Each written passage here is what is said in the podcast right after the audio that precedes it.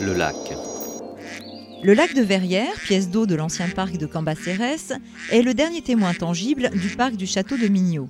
Entouré par l'avenue Cambacérès, où aboutissent les allées de Chartres, des Briolettes, du Buisson et de la Garenne, le lac était au centre de la propriété Cambacérès. Réaménagé au début du XXe siècle dans le style anglais, ce lac avait pour vocation d'être attractif pour les résidents potentiels. Embarcadères et restaurants enrichissaient le site.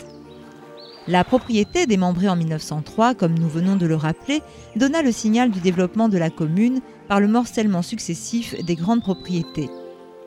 Implanté dans un espace agrémenté d'arbres, devenu depuis majestueux, le lac présente des îles reliées à la rive par de frêles passerelles qui en font un très agréable lieu de détente.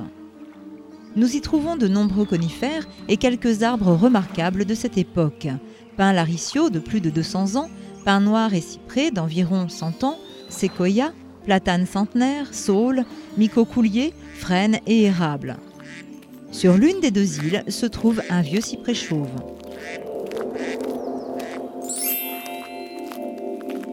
Après ce petit tour du lac, vous allez maintenant rejoindre les bords de Bièvre jusqu'au moulin de Grès, notre prochaine grande étape.